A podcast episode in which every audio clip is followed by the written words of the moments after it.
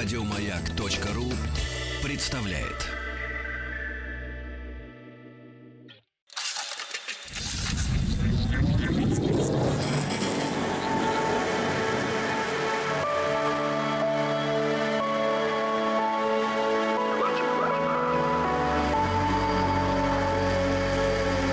Стаховский лайф на маяке. Коль уж в этом году меня особо занимает документальная проза, мемуары, предисловие, послесловие, то нечего, конечно, и останавливаться. Последние дни был активно занят чтением мемуаров Веры Лурье, известной поэтессы, которая родилась в Петербурге в 1901 году. Она скончалась в Берлине в 1998. Туда она с семьей эмигрировала в 1921. И вот в конце жизни она работала над своими воспоминаниями и писала их на немецком языке. В 2005-2006 годах эти воспоминания в переводе на русский язык появились в журнале студия, и сегодня я бы хотел поделиться с вами некоторыми отрывками из книги воспоминаний Веры Лурье. Начнем с главы первой «Революция». Когда в феврале 1917 года произошла революция, русская интеллигенция была в восторге.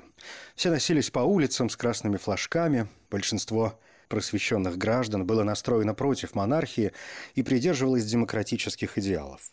Будучи тогда почти ребенком, я тоже восприняла революцию как полное освобождение. Наконец-то я свободна, прочь прежнее давление. Я могла теперь делать, что хочу. Было чувство, что с меня упал тяжелый груз. Раньше мне разрешалось говорить по телефону, если няня слушала мой разговор по параллельному – Гувернантка моей матери была старой девой, происходившей из состоятельной семьи. Она никогда не получала от нас жалования, как кучер или няня, потому что считалась членом семьи. Ночью она приходила посмотреть, все ли в порядке в моей комнате. Часто моя няня ставила стулья на проходе так, что гувернантка устраивала грохот, когда приходила с проверкой. Моя мать была не против предоставить мне свободу, но отец был деспотом. Он считал, что все должно быть так, как было в старые времена. Невероятно, но у моей матери был фотоальбом, в котором хранились фотографии известных революционеров и террористов. У нее были фото Веры Фигнер и террориста Ивана Каляева, который бросил бомбу в московского генерал-губернатора великого князя Сергея Александровича и потом был, разумеется, казнен. Вдова великого князя Елизавета Федоровна, сестра царицы, посетила Каляева в его тюремной камере и подарила ему крест. Потом она ушла в монахини и посвятила себя благотворительной деятельности. Русские террористы почитались как герои даже в буржуазных кругах. Некоторым они казались святыми. Вера Фигнер участвовала в подготовке покушения на императора Александра II. Террористы шли на верную смерть, но при этом старались, чтобы при их акциях не пострадали невинные люди. Покушения никогда не совершались, если могли пострадать дети. Их целью было убийство тех, кто причинял несчастье людям, кто имел много зла на своей совести. Во время и после февральской революции жизнь буржуазии существенно не изменилась. У моей матери было стремление восполнить свое недостаточное образование. Она была очень увлечена театром и часто бывала на премьерах в Александринском театре. Однажды в октябре 1917 года там состоялась генеральная репетиция драмы Михаила Лермонтова «Маскарад». Видимо, моя мать не смогла получить билет на премьеру, поэтому она хотела присутствовать, по крайней мере, на генеральной репетиции – После обеда она выехала экипажем, но до театра не доехала. Улицы были перекрыты. Кучеру с большим трудом удалось успокоить коней, напуганных выстрелами, и привести мою мать целой и невредимой домой. Вспыхнула Октябрьская революция. Когда Ленин сверг в октябре временное правительство Александра Керенского, нашей семье жилось день ото дня все хуже. Хотя Ленинская революция была жестокой, многие были вначале в восторге. Первым делом начались грабежи, потом убийства. Война и революция в России принесли такие радикальные изменения, что молодежь в те дни потеряла почву под ногами. Раньше одно следовало за другим, была преемственность, теперь разом все изменилось. Мы, как и все в то время, страдали от нехватки продуктов. Нам было все труднее доставать дрова для печей.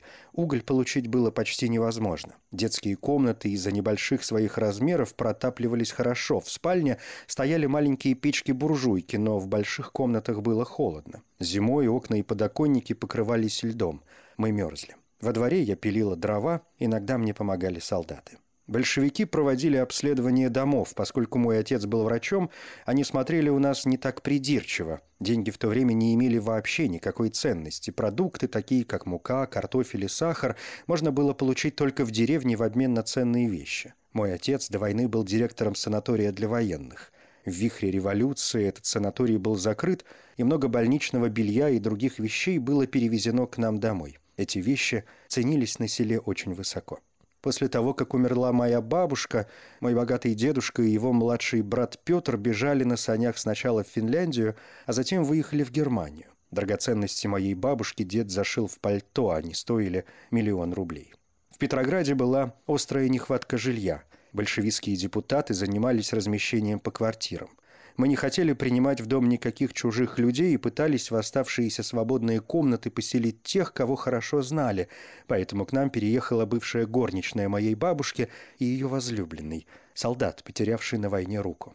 Эти люди оказались для нас очень полезными, потому что этот солдат сделался мешочником.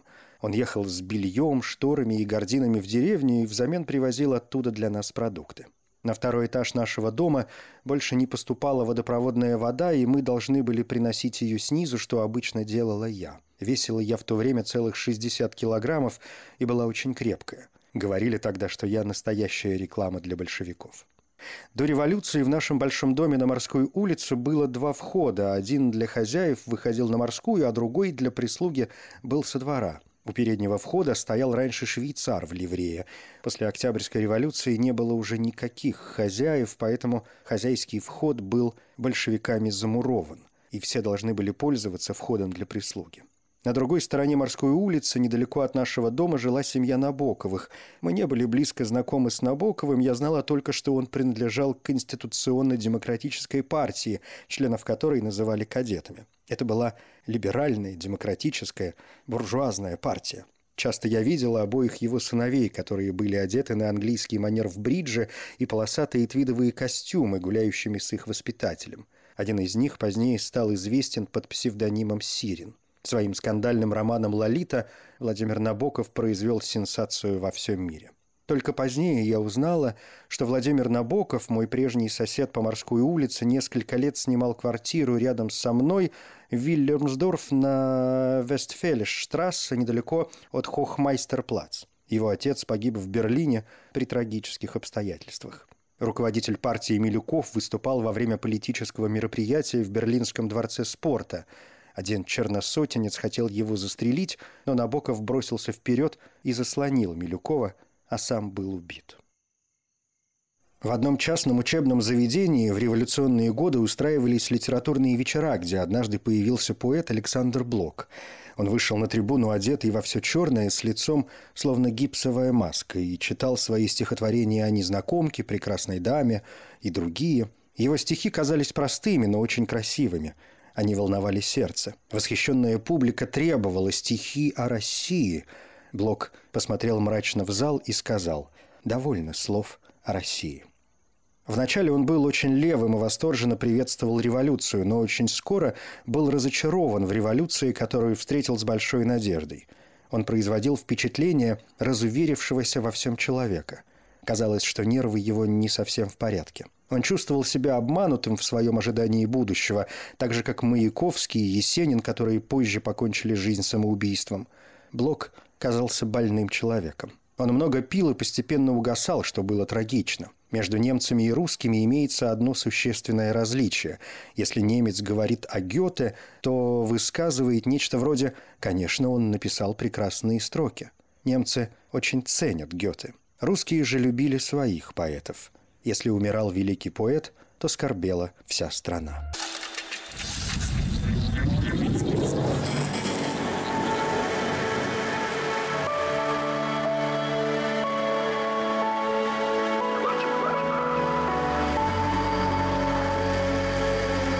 Стаховский лайф на маяке. Глава вторая. Гумилев. В 1920 году после окончания гимназии я посетила всего один раз педагогический институт, где мне совсем не понравилось.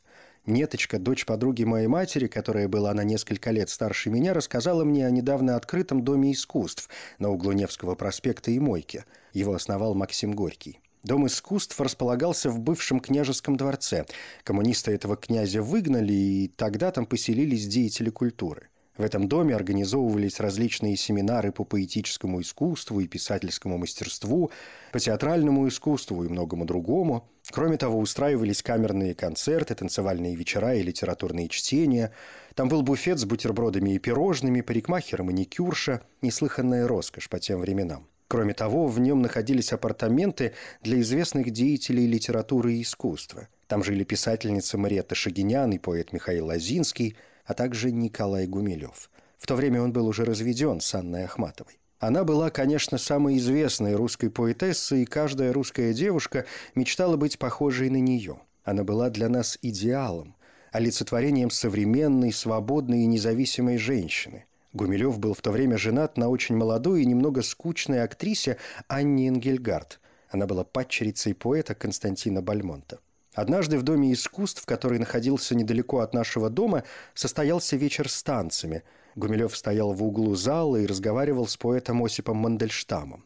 Мандельштам был небольшого роста и напоминал мне своей вверх закинутой головой сердитого петуха – Вместе с Гумилевым, Ахматовой и Георгием Ивановым он был одним из основателей акмеизма. Это было литературное течение, которое развивалось вслед за символизмом и представляло собой определенную противоположность ему. Название происходит от греческого слова «акме» и означает «цветущая сила». Мандельштам, как и многие другие писатели, погиб впоследствии в одном из советских лагерей. Гумилев произвел на меня впечатление очень спокойного человека. Он был, собственно говоря, некрасив. У него была овальной формы голова, худое лицо и серые глаза. Но он обладал большим обаянием и был личностью. Не будучи с ним знакома, я подошла к нему из озорства и спросила, «Николай Степанович, не хотите потанцевать?» Играли как раз вальс, и он ответил, «Я не танцую, но такой юной даме я не могу отказать». Мы пошли в круг танцующих и двигались скорее шагом, нежели действительно танцевали. Гумилев в самом деле не умел танцевать. «Я не претендую ни на что, только на дружбу с вами», — сказал он, смеясь. В Доме искусств я участвовала в двух семинарах. Одним руководил Николай Евреинов, который написал целый ряд интересных пьес, среди них «Самое главное». Она была переведена на многие языки и поставлена во многих театрах за границей. В этой пьесе рассказывалось о неком учреждении по улучшению жизни несчастливых людей. Одной некрасивой и одинокой девушке представляют красивого мужчину, который ухаживает за ней и создает иллюзию счастья.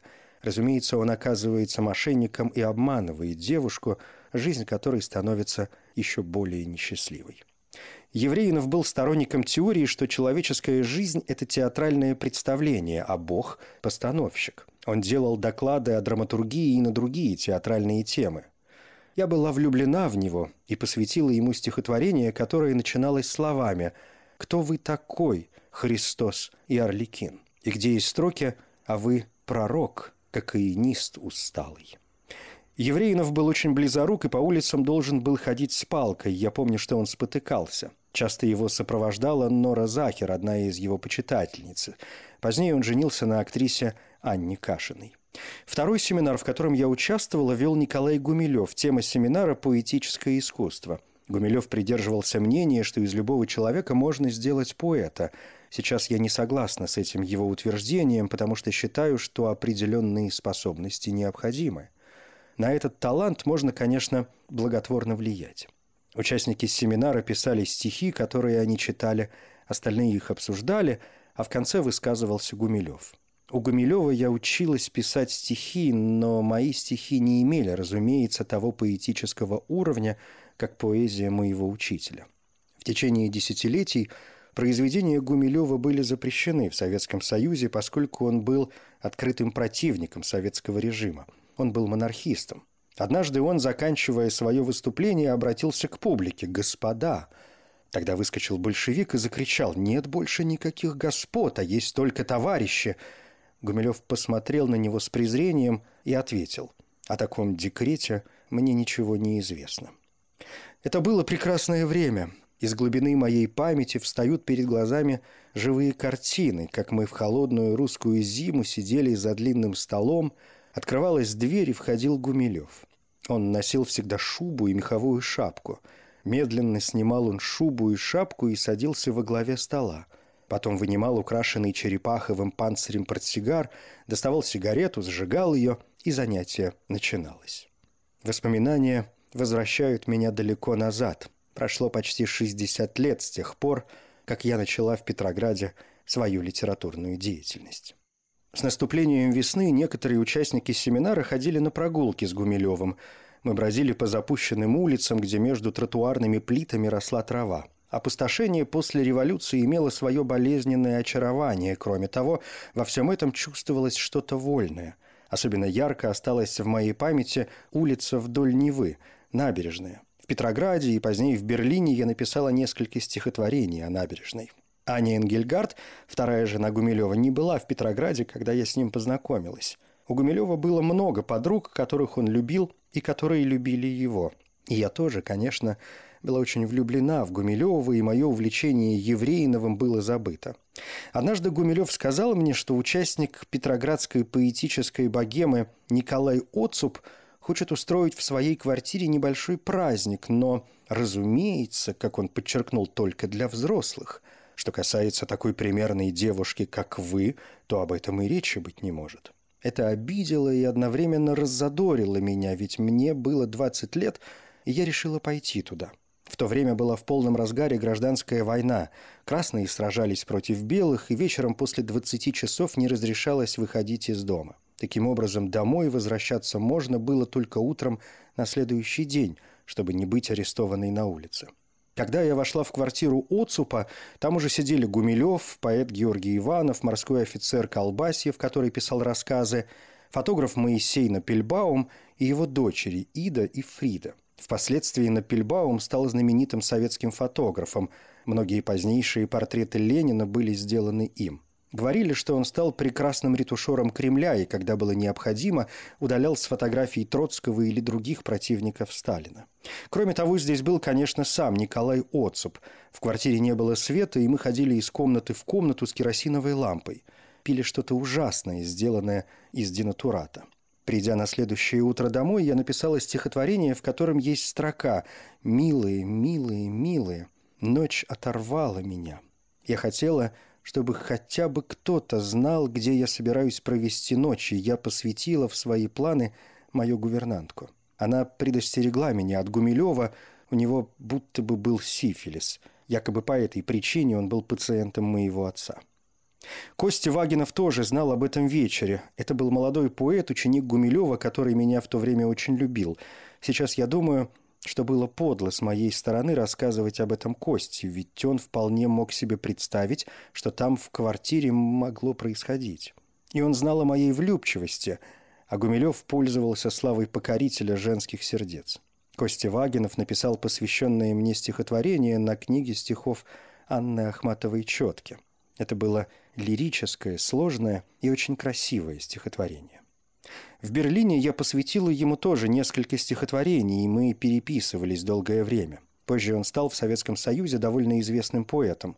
Он женился на Александре Федоровой, тоже участнице «Звучащей раковины», как называлась группа молодых поэтов вокруг Гумилева.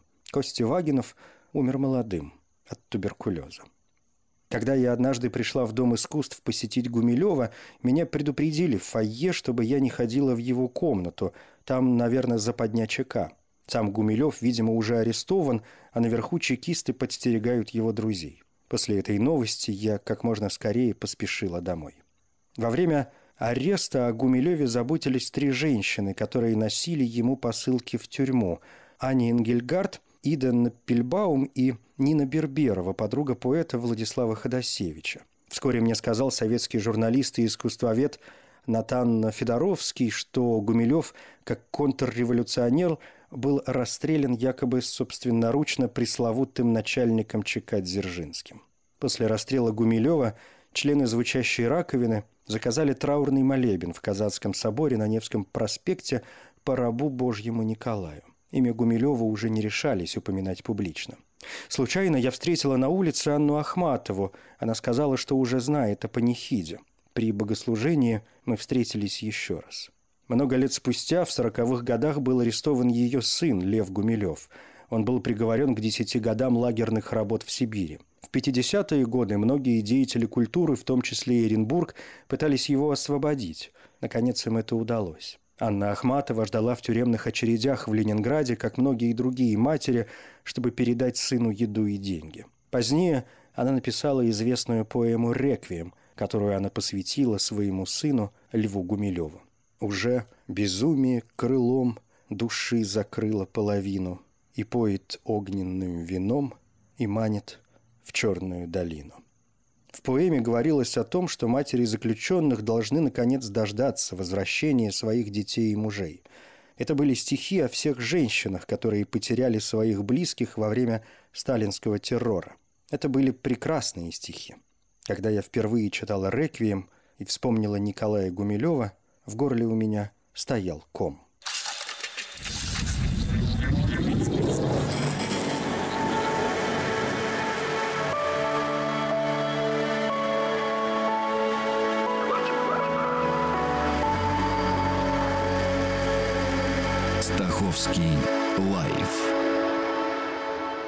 На маяке. Бегство из России. Глава третья. Я написала впоследствии несколько стихотворений на смерть Гумилева. Я считаю, что они принадлежат к моим лучшим стихам. В 20-е годы некоторые из них были опубликованы в газете «Дни», выходившей в Берлине на русском языке, где я работала в те годы в литературном отделе. В том же 1921 году умер Александр Блок, в то время любимейший поэт России. В квартире Блока, где был установлен гроб с его останками, состоялась траурная служба. Комната, в которой он лежал, была полна людей. Все двери были открыты, люди теснились в проходе, чтобы попрощаться с поэтом. Я тоже была там, чтобы увидеть его в последний раз. Он был похоронен в Александро-Невской лавре. Гроб несли по улицам на плечах шесть мужчин, вся интеллигенция Петрограда присутствовала при этом. Тогда говорили, если бы во время похорон Блока взорвалась бомба, то никто бы из деятелей искусств и ученых не уцелел. Но никакая бомба не взорвалась.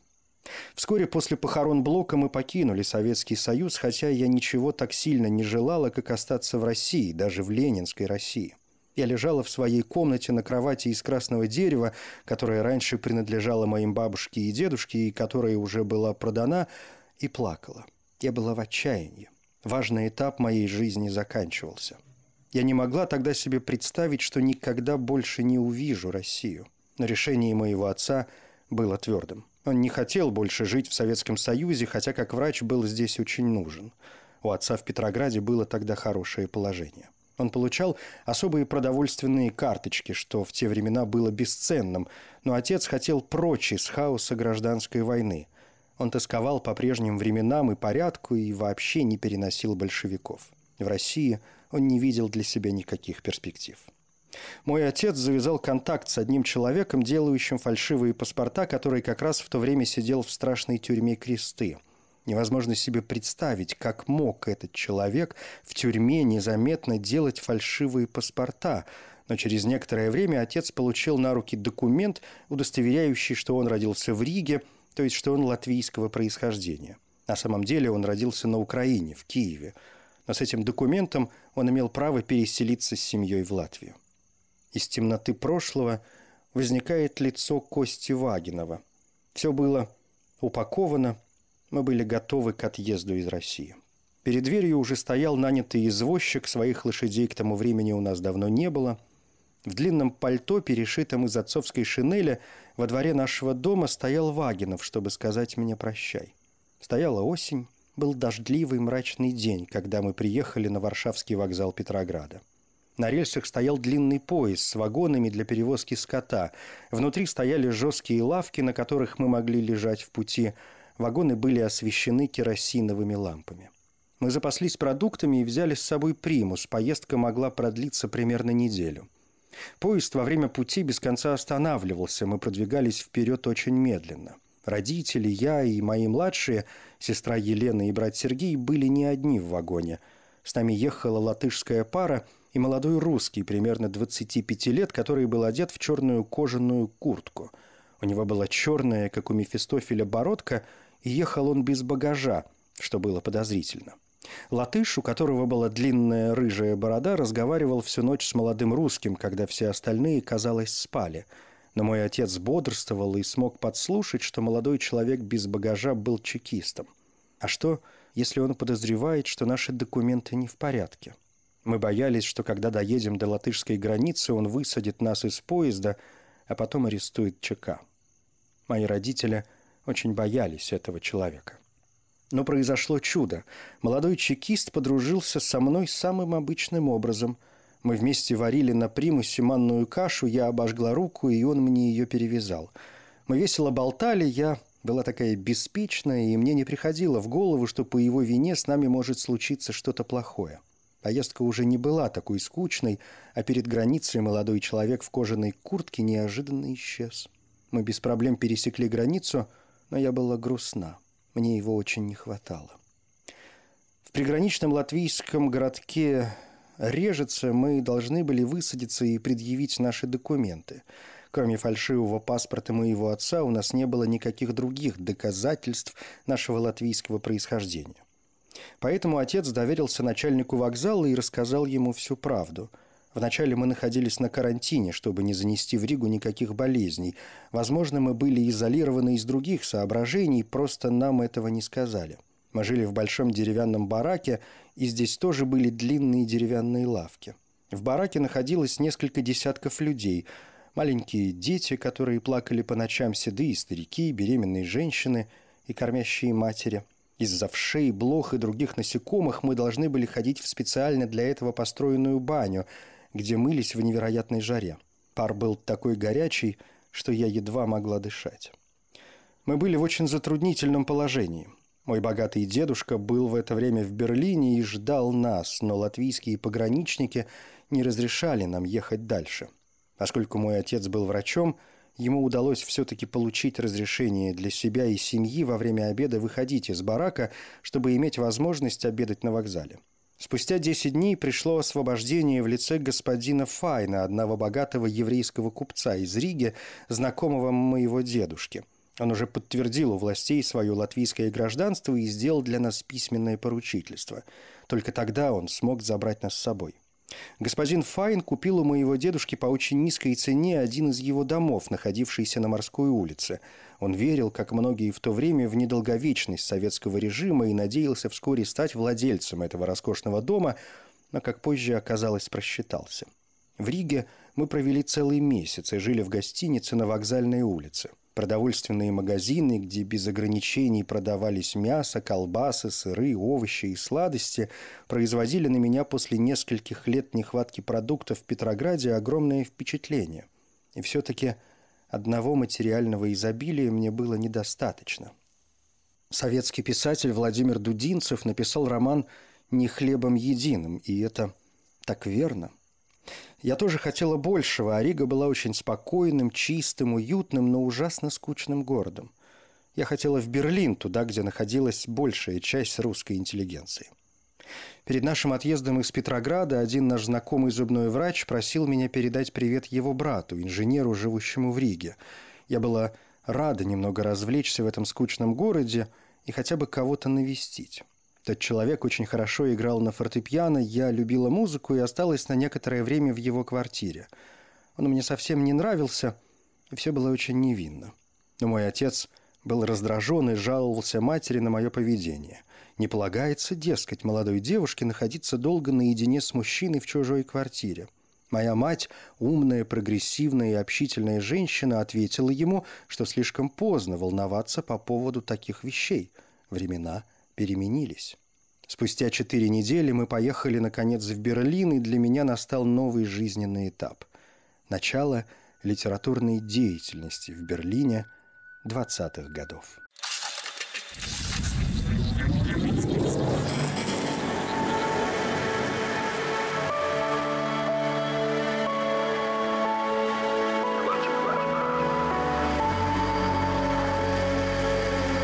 Стаховский на маяке. Первые недели в Берлине, глава 10. Поздней осенью 1921 года мы прибыли в Берлин и жили вначале в пансионе Штайнплац в тогдашнем КНИ, теперешнем Эрнстройтерплац.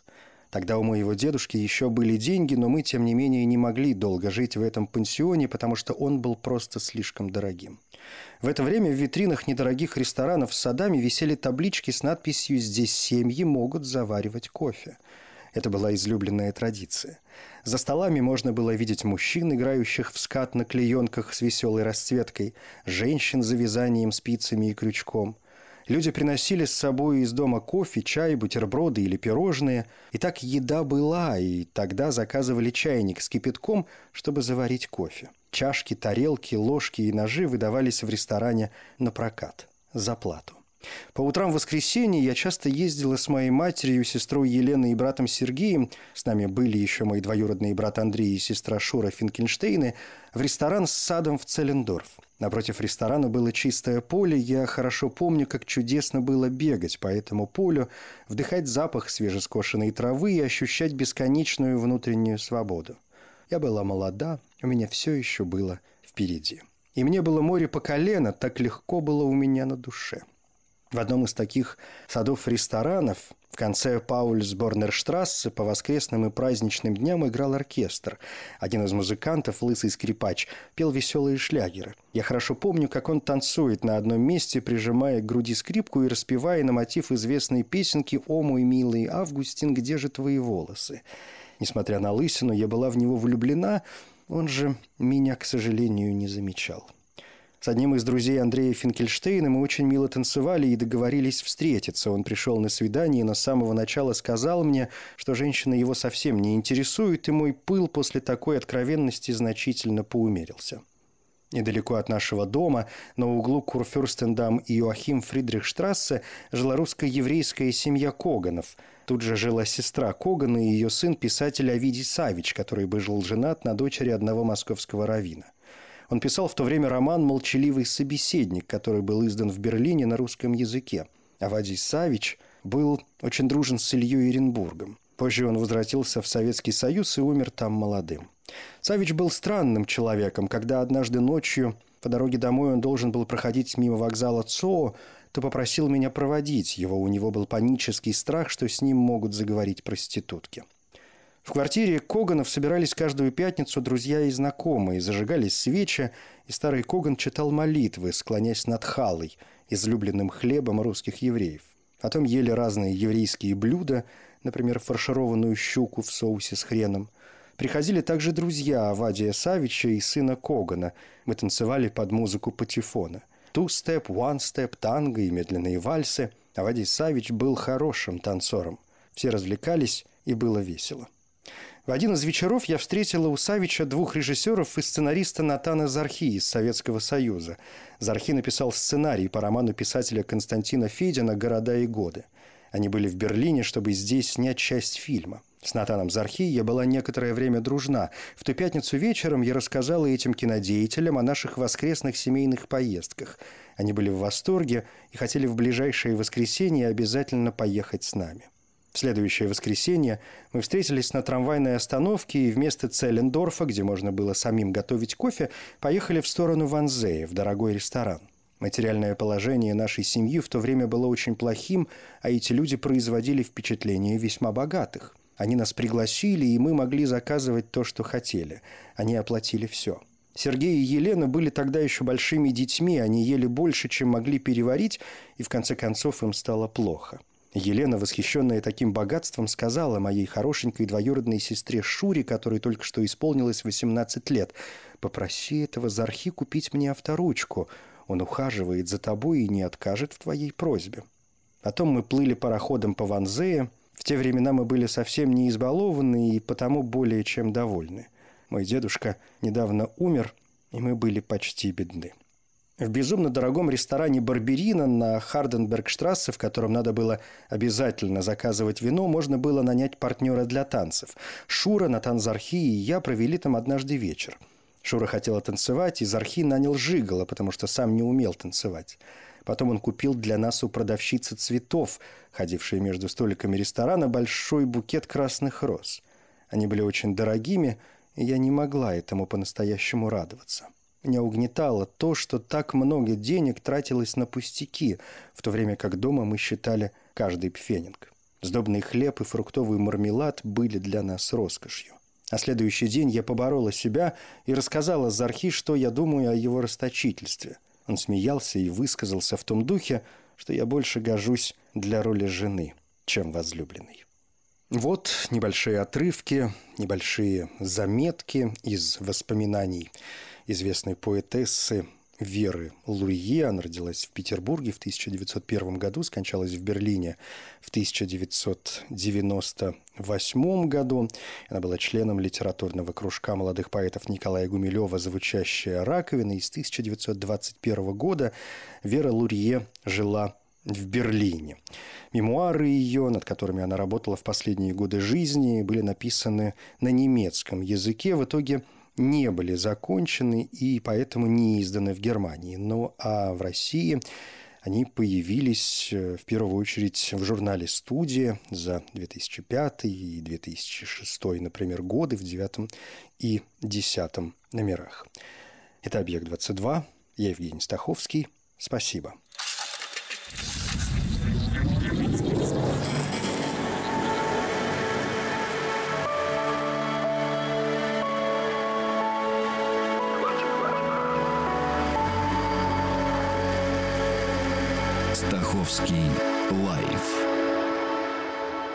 На маяке. Еще больше подкастов на радиомаяк.ру.